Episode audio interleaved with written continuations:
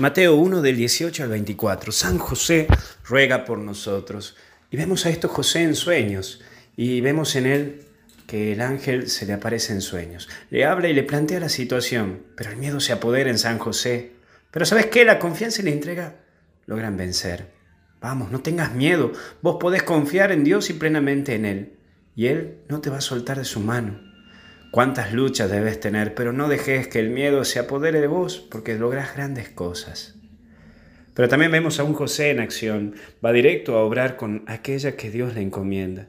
Sí, le encomienda a María. Y es allí un ejemplo para vos y para mí, que somos volteros en las cosas que Dios nos pide y le damos vuelta y vuelta y vuelta y buscamos por un lado y por el otro. Hoy se nos recuerda que tenemos que ser más eficaces con nuestras vidas y no dar tantas vueltas para asumir las cosas que tenemos que asumir. Por eso tenemos a este José en oración. La clave es que José tiene el momento de hablar con Dios, de orar. Vos date ese tiempo. Nunca tomes una decisión sin antes orarlo y pensarlo. En este tiempo que nos preparamos al nacimiento de Jesús, nos ayuda a creer más fuertemente en la fuerza de la oración. Por eso, qué mejor modelo que San José, más aún en este año dedicado a Él. Que Dios te bendiga y te acompañe en el nombre del Padre, Hijo y Espíritu Santo. Hasta el cielo no paramos. Cuídate.